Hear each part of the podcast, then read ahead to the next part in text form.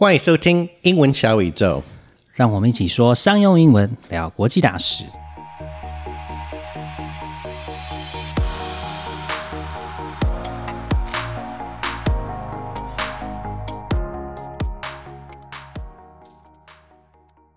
Hey Clifford, smartphones and tablets have really changed how people play games, right? You can see people playing Arena of Valor, 传说对决, Tower of Saviors, 神魔之塔, and Hearthstone, 炉石战记, and many other games. When I was a kid, we could only play games like Snake, 贪食蛇, on our cell phones, and I usually play games on PC. I had a PC in the 90s, and I would spend hours playing games like Civilization, Doom, and SimCity. But I bet you would play games like Counter Strike and Diablo, right? Yeah, we used to play Counter Strike and also Diablo in internet cafes. About 15 to 20 years ago, a PC capable of running high requirement games was pretty expensive, and that's when internet cafes were popular among teenagers. Parents at that time thought playing games was a bad habit and a waste of time. But these days, you see all sorts of people playing games. On the MRT, I see people, both men and women, in their 50s and 60s, playing RPGs on their phone. And Pokemon Go is hugely popular among older people. So, video games must be more popular than ever, right? You are right. According to Newzoo, which is a famous games and esports analytics company, the global games market is forecast to reach $203 billion in 2022. But PC games account for only 20% of that market. Games on consoles like PlayStation, Xbox, Switch account for about another 30%. The big story, however, is that mobile games on smartphones and tablets have taken over half the market. That's because these days, even very basic phones are very powerful compared to the older gaming systems and the demographics have also gotten more diverse.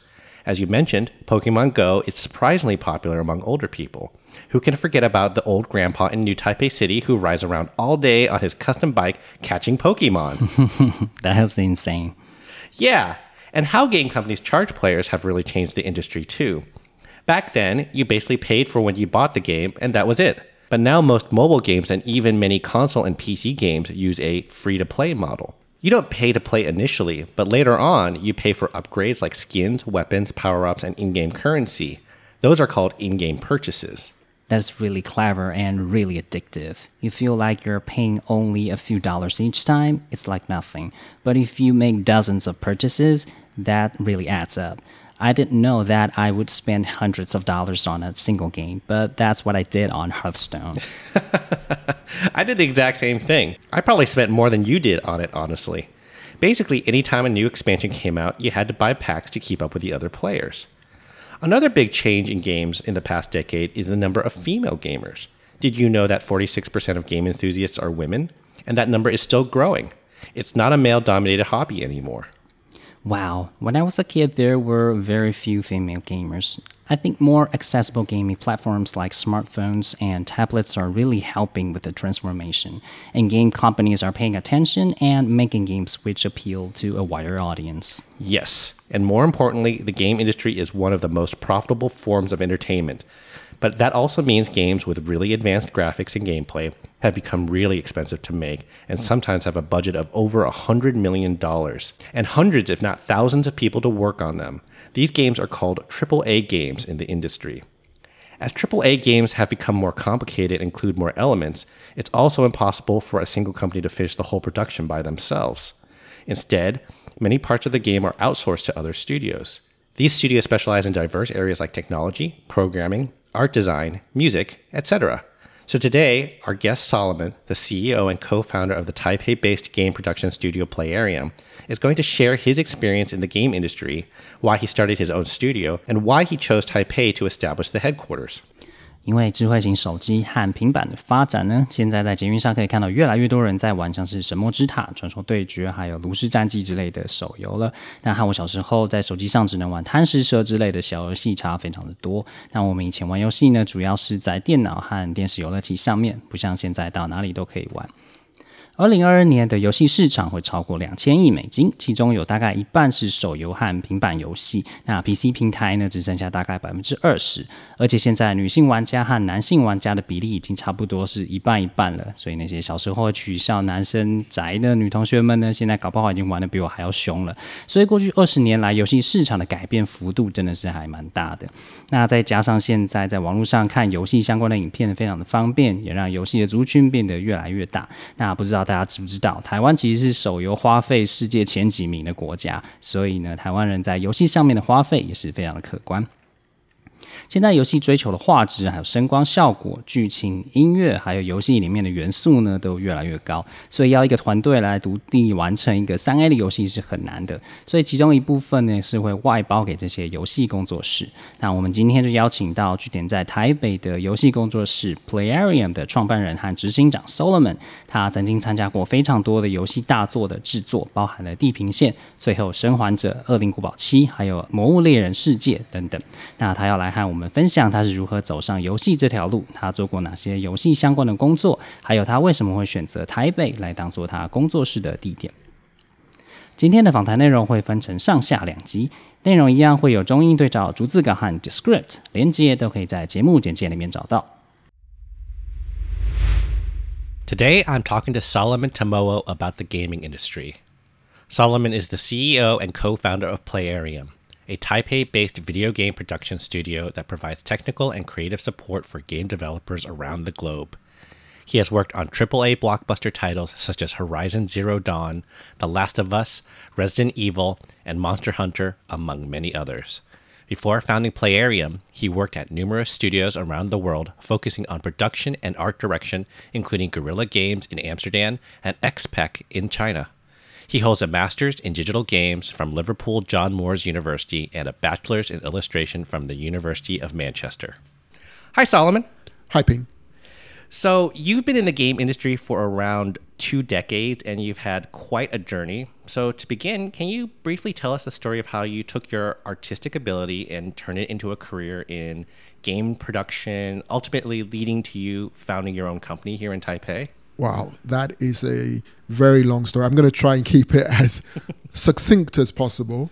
Um, okay, so let's see. Um, I um, studied art. Um, I, I have a, a first class um, honors in illustration that I got from the University of Westminster. Um, I was during that time I was focusing on digital illustration.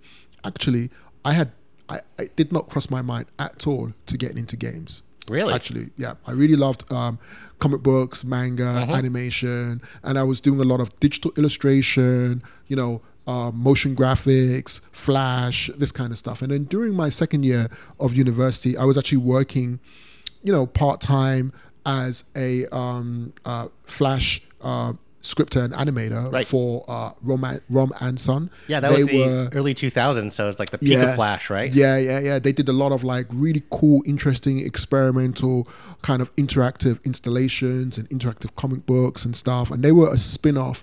The founders were a spin off of a really um, cool design agency called Tomato Interactive. Mm-hmm. Okay. Uh, I'm not sure if you heard of them. They were they were super hot stuff. Uh, really good graphic information designers, great stuff, really good talents. Um, and um, during that second year, I would basically be studying, and then when I finished my course, they that they also had like an office inside the university on my campus. Got it. So I would literally just go from my class or finish doing something and then go over to the offices to work um, there. And I was basically scripting some interactive um, flash animations. We did some mini games. Um, we could we we had an interactive web comic series called uh, Reality Police. Super Okay. cool, really good story um, about a police detective that is going away. Um, um, finding rogue imaginations and then putting them um, behind bars. Whoa, that's really Um, amazing. Super cool. Sounds a little like Psychonauts, actually. yeah, yeah, yeah. It was, it was. I don't even know when Psychonauts came out, but it was really good. It was picked up by a French um, webtoon um, comic um, website. Okay. So we had to do like a X amount of comics, um, interactive comics per week. Okay. And I was doing like some of the drawing and animation and scripting in Flash. Flash, right? Um, yeah. So I was doing that, and then and then we were doing. We also had a contract with um, Guinness Book of Records where we were doing a bunch of mini games, quick mini games. Um, and uh, there was like mini games based on the Guinness Book of Records. There was Right. some cool stuff. Yeah. Um, and I remember one day I was kind of kind of nosing around. I like to kind of open people's drawers and go through their their their bookshelves. So I was in the in the office one day and I was like kind of taking a break and walking around and I just saw this sketchbook kind of peeking out um, on on the shelf. Uh-huh. And I kind of pulled it out and my boss was like, "Oh, oh yeah, that's my sketchbook." And I was like, "Do you mind? Can I can I look inside?" Right. So I opened it up and then I, I was like, hang on a second. These are like sprites and artworks from from a game. This is like a Secret of the Ooze, right, or something. And he was Uh-huh. like, yeah, yeah, yeah. I used to. My boss was like, yeah, he used to um he used to work in games, and I was like, holy cow, like. This was awesome because I, I Right. Uh-huh. loved playing games, and I was like, I just didn't cross, cross my mind that you like you could work in them and do them. Right. You know, I was I was buying Edge magazines. I was like, holy shit! And it was like it, it just blew my mind. But uh, it still didn't click to me there. You know, I was slow on the on the uptake. Um, so then graduated um, from my degree, and then Yeah. I did a foundation. Um, um, I, I, I, I, and then and then I basically um, started to look for a job. Sorry, I started to look for work, and then I was working as an audiovisual assistant Okay. and um, basically that involved me making a whole bunch of like trailers, motion graphics, you know, Right. design Mhm. kind of stuff. Mhm. But all during this time, it kind of it kept coming back to me about you know my you know my boss having the sketchbook and working in games. Right. And I was always talking about with games with my friends and like um, buying the magazines and reading the magazines and really getting into it. And then I think one of my friends one day said, "Look, you you keep playing a lot of games. You keep talking about why don't you just work in games?" And I was like, "You're right. I should do that." Um, but at that time, how did you do that? Like it was not really known at that time. We don't have the courses that we had now. No. You know, we didn't have like all of these tutorials and stuff. But there was like a one course that had just been popping up. It was like a master's in digital games. So Okay. you got to study the theory. You got to um, kind of build games, play games, talk about games. I was Uh-huh. like, oh, this is great. This is heaven. Um, it cost a lot of money, but I was already working, so I was saving up my money, and I, I had to apply, and I had to give them a reason why did I want to go go and study there and stuff like that. Liverpool, John Moores University. So I had to move from London to Liverpool. Okay. Uh, luckily enough, I got the job. Moved to Liverpool. Um, I was lucky enough that some of my lecturers, um, um, they went on. They, they were people who are very prominent in the industry. Matt Right. Southern, he's actually was one of the game directors on Motorstorm. He's actually over at Firesprite Studios, I believe. Mm-hmm. Um, there's a few other people um, that I worked with who run their own studios, like 1024. Oh, you know, really, really talented people that I was fortunate enough to to to work with or study with. But I did that masters to, um, for about one year, and then when I finished, um, there was there was a Sony Liverpool studio, and a lot of my Yes, um, yeah. classmates they applied there. And at the time, I didn't want to apply there because Sony was mainly fo- that studio. Um, to my impression at that time, seemed to only focus on the F1 Right. racing games. Yeah. Um, and and and they had been doing Wipeout, but it seemed like at that time, if I remember correctly, there wasn't that many Wipeout, and they were focused on F1, and that just didn't interest me. Right. I I, I just was like, mm, that those are not the games I want to work on. I on. loved the Wipeout series, to be Yeah. honest. uh, but they were only working on F1 racing yeah, at at that, that time. time, yeah. I think. Uh, hopefully, my memory is not bad. Correct me if I'm wrong. Um, so, um, so I didn't apply to them, and then um, uh, moved back to London. Uh, crashed out at my friend's place in the attic, working on my portfolio. Kept submit, submitting to games companies. Kept getting rejected. Um, went back to being a, a audiovisual assistant. So I was working for a creative ad agency okay, yeah. and um, working as an audio visual assistant. So basically, that meant that um, ad creatives and creative directors, um, when they had the idea, they would come to me and I would do or the initial pre-visualization. Um, I was pretty good at doing a lot of the editing, Media 100, After Sure. Effects, Adobe Premiere. Like I would, I was really into that stuff, and I knew that stuff like the back of my hand. Um, I worked on ads for um, Fiat. It's like a transforming car Right. ad. I did the pre-visualization for that. I worked on a, I think it was for Marlboro. It's like an anniversary kind of concept um, short film stuff like that. When you could when you could actually advertise cigarettes, basically. Yeah, yeah, yeah, yeah. You know, so I would sit with um, creative directors. They would come over and sit with me, and they would tell me their ideas, and I had to put together a quick edit, um, and that would get passed over to um, the the final editor, who would do the final edit master, and sometimes I would then coordinate with because this was company was based in Soho. They Yeah. were called Euro RCG. Um, I can't remember who they're owned by now. Um, but anyway, I was doing that freelancing whilst working on my portfolio, Right. um, enjoying it, you know, and um, I think it wasn't until two or three years after I graduated from my master's and doing this um, freelancing audiovisual kind of work that I got my first job um, at Sumo Digital. Okay. And I was working on Outrun 2006 Coast to Coast. Oh, That was my first game. Um, and that was my that was a dream to me because it was like, wow, I chose that. Com- I, I had two offers, luckily. One from Juiced Studios. Yep. Uh, they were based in Sheffield and no Runcorn, I believe, at that time. And then one from Sumo Digital, Mm-hmm. um, based in Sheffield.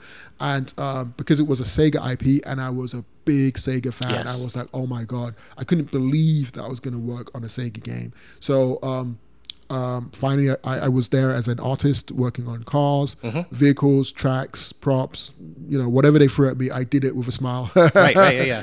you know, um, and then um, I think after a year, I left there. I went to Traveller's Tales, working on Lego Star Wars 2 as Oh, a yeah. yeah as an artist and also level setup artist. So I did some setting up of some of the level design as well. Um, I worked on Jabba's Palace. Um, and um, helped out on a few other levels um, when they needed me to, and then moved on to they they um, after I finished on that project, we were working on Transformers the movie, the game. Okay, So yeah. I was working on two Transformer transforming bots, and then I got a job offer from Guerrilla Games. Right. That was awesome. Flew out to Amsterdam.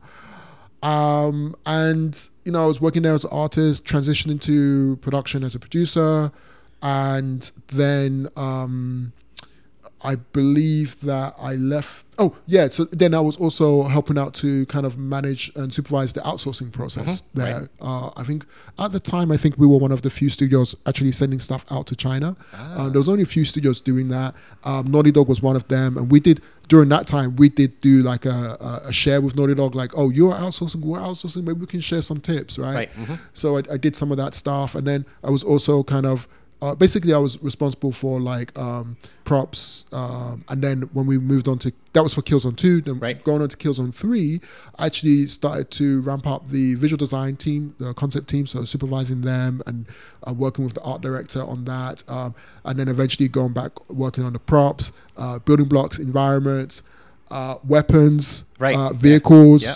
um, and coordinating that as a producer.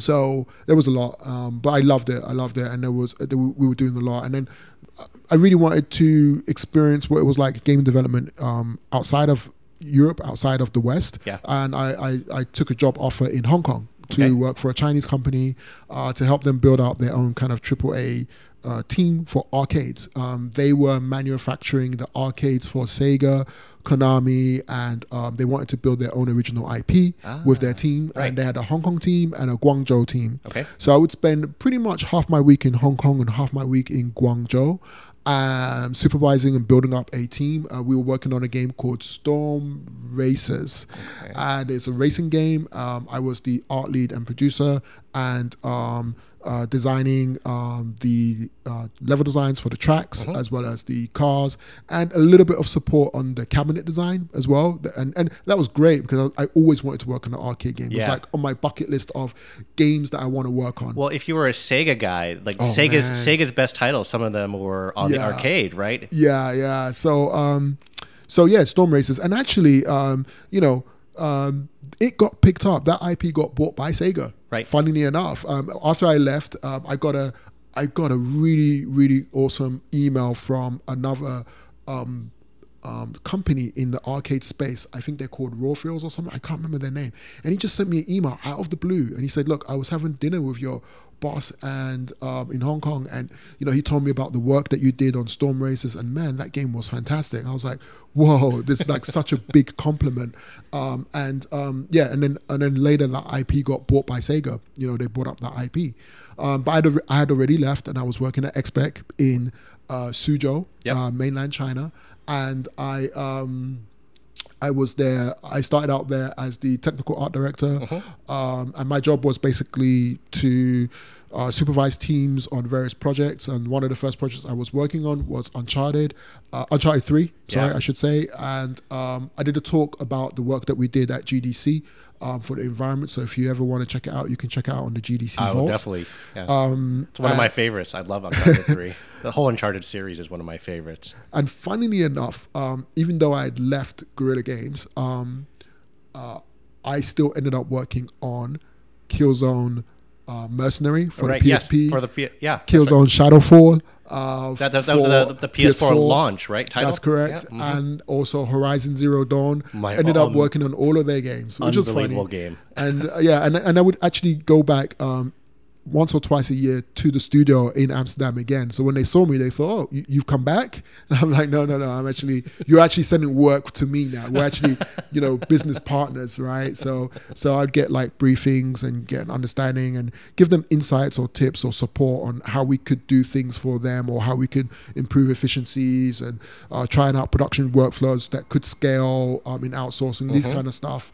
You know, um, so that was great. And then um, during my time at XPEC worked uh, um, i ended up becoming promoted to studio art director and vp of production. So that meant that uh, bigger responsibility. So i would look at every project that would come in um, um, assign the right team and the right art director and ensure that those projects were profitable you know Right. um, and and also not just profitable but also like they were really good like Right. you know that they were best in class right so um uh, but i was still um, art directing some projects there were some projects that i would have uh, i'll be more hands-on on Right. so worked on deep down with uh, for capcom um which uh, unfortunately um is um still uh, not released and um worked on dragon's dogma online Okay. um resident evil revelations 2 Yeah.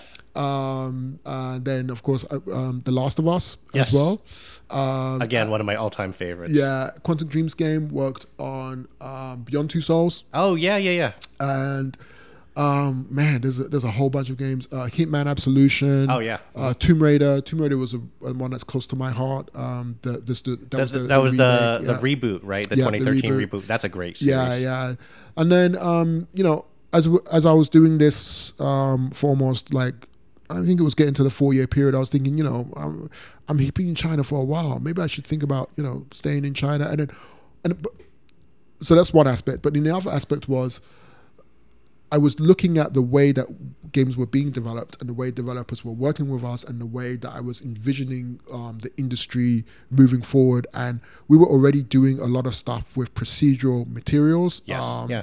And I was I was like, you know, this should be the way to go. And we were already doing a lot of experimentation. I was trying to convince the company that we should be doing more on procedural workflows, um, um, automation. Like we need to be doing that stuff. Um, but that involved, you know, investing money, resources, retraining. Um, I have to uh, retrain a whole bunch of people. Um, XPEC we had about 200 or so Yeah. people in Suzhou, and we also had a Kaohsiung studio which had almost 100, and I was also um, involved heavily in um, ramping up that studio. And Wow, then also okay. we had the Taipei office, and then um, during the restructure, I was also involved heavily to incorporate the the Taipei office Mm-hmm. into the Suzhou workflows. So there was always challenge there. So trying to um, retrain up a lot of um, um, those resources that were so used to working a certain way and also the investment needed.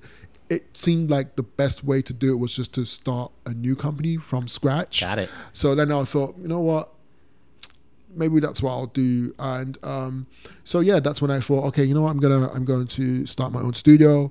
Um, and I left at around 2015 Mhm.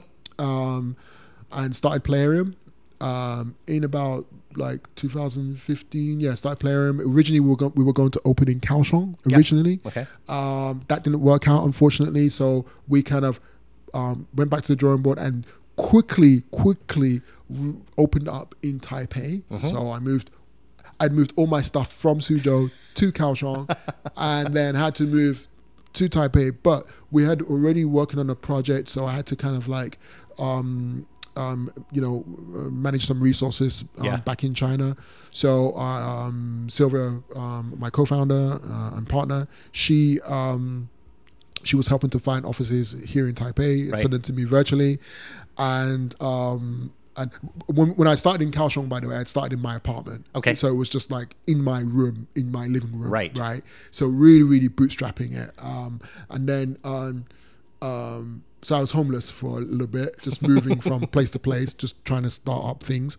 Um, but we, we had a project and, Right. and, and it was going well, you know. Um, so Sylvia had, you know, looked around um, for the offices and um, sent me the pictures, and I was looking at them. I was like, okay, let's line up these offices for me to review when, when I come back. And we Mm-hmm. Went and we checked them all out.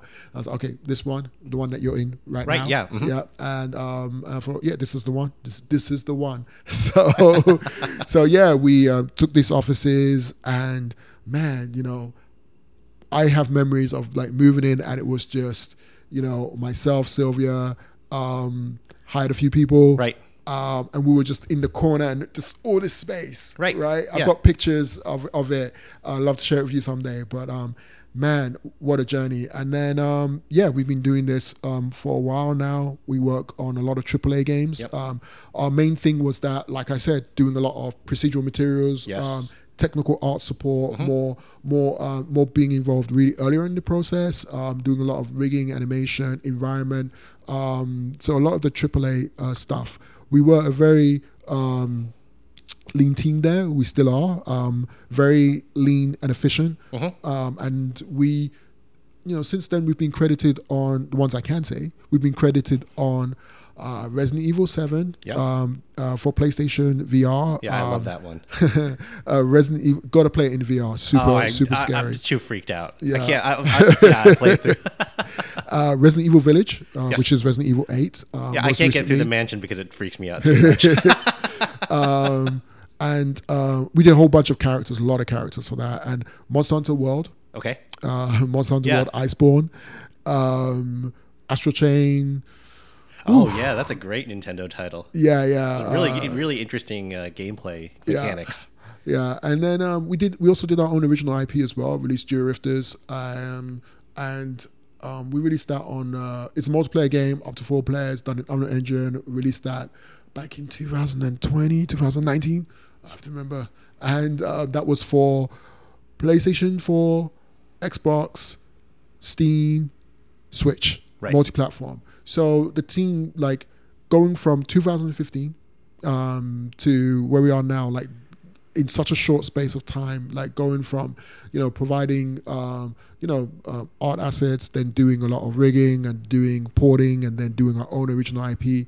I think the team has done a fantastic job. It's Mhm. not something that many studios can do, and uh, in the time and space that we've been running the studio, the amount of studios I've seen rise and fall Yeah. in Taiwan is kind of crazy. So It's a tough business to be in. Really, yeah, really, really tough. So it's really, really hard. So anyone that's been doing it for at least two or three years, I give them credit because it's not easy. But yeah, you know, the team's done a great job, fantastic job. And um, yeah, we also worked on String and Sword as well, String and Sword 7. Mhm. Um, and we do a lot of stuff in Unreal Engine and Unity, um, games on mainly premium games, Right. um, both for mobile and console. Um, and when you've been around as long as myself and the team, you know they've built they've, they've got a lot of really strong experience and skill sets, so they're pretty comfortable on, on, on a wide range of platforms. Mhm. Yeah. So, is there a specific reason that you chose Taipei, Mm. or ra- rather just Taiwan in general, over staying in China? Mm.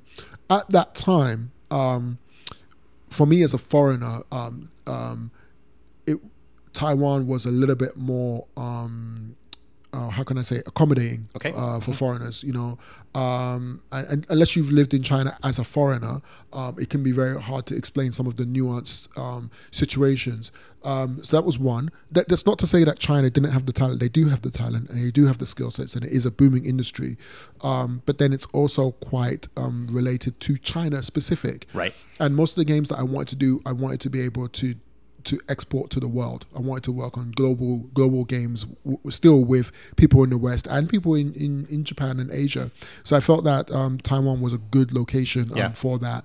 Um, there was less kind of like firewall and uh, VPN restrictions on the internet side, Yeah. which is a big deal. Having experienced the how pa- painful it can be to upload huge amounts of data to some of our um, Western um, partners um, when I was working in Yeah, China. That, yeah. That's that's not fun at all. Yeah. But um, so so internet infrastructure was also one, um, and then also at the level of um, how can I say it, stability. Yes. If that's the word, like things don't fluctuate so dramatically. Mhm. So it, there's a lot more ease of planning Yes. um, there. And then for some of our partners, it's a little bit easier for them to come to Taiwan. Yeah, Um, you know, it's easier for them to fly from Japan to Taiwan, US to, to Taiwan, you know, and it's a bit easier for them to kind of get around, you know, Mm-hmm. to coordinate with us.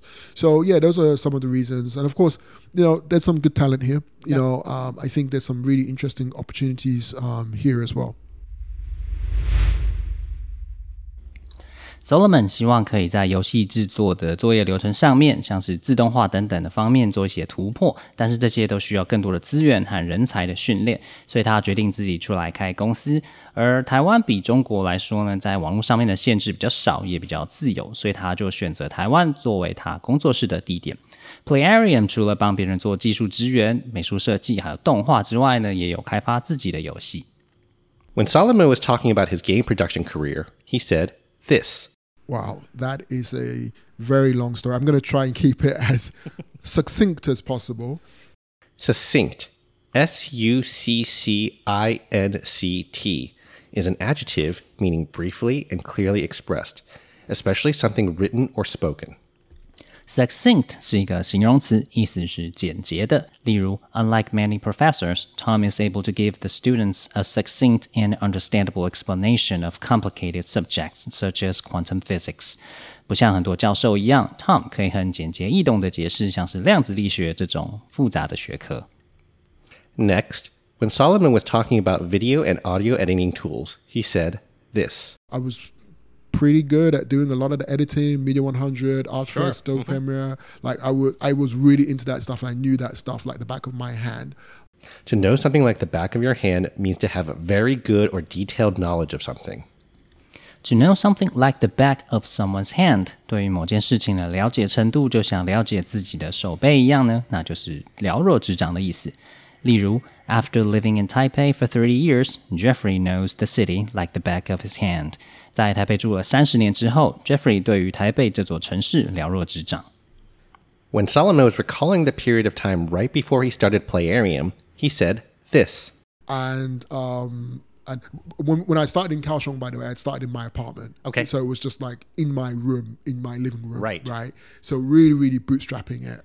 When bootstrap is used as a verb, it means to use whatever resources you have available to you to get up and running bootstrap 携带这个字当做动词用的时候，指的就是利用有限的资源运作。例如，If you were to look at where Apex is today, you might have a hard time believing that Clifford and his wife bootstrapped the entire company with just a little money in the bank and a handful of clients. 看到现在的擎宇英文，你可能会很难相信 Clifford 和他太太当初在很有限的钱，还有少数几个客户的情况下，让公司运作下去。In the second part of the interview, Solomon is going to talk about the challenges of working on a AAA production, the kinds of projects he likes working on, and he'll also give advice to people who want to start a career in the gaming industry, so stay tuned. 在下一集的第二部分访谈里面，Solomon 会和我们分享制作三 A 大作的时候所遇到的挑战，他也会给想要进游戏产业的人一些建议。如果喜欢我们节目的话呢，不要忘记追踪、评分和分享我们的节目哦。英文小宇宙，我们下次见。 Bye. 晴雨英文 Apex Language 提供完全客制化的企业或一对一的专业英文训练。不论你需要的是商用英文课程、团队职场力工作坊、面试，或是专业写作服务，都可以上晴雨英文的网站 triple w dot apex 横线 l a n g dot com，或是 Facebook 搜寻 Apex Language 并留言给我们，让我们帮你量身定做你所需要的服务，加强英文实力，提升职场竞争力。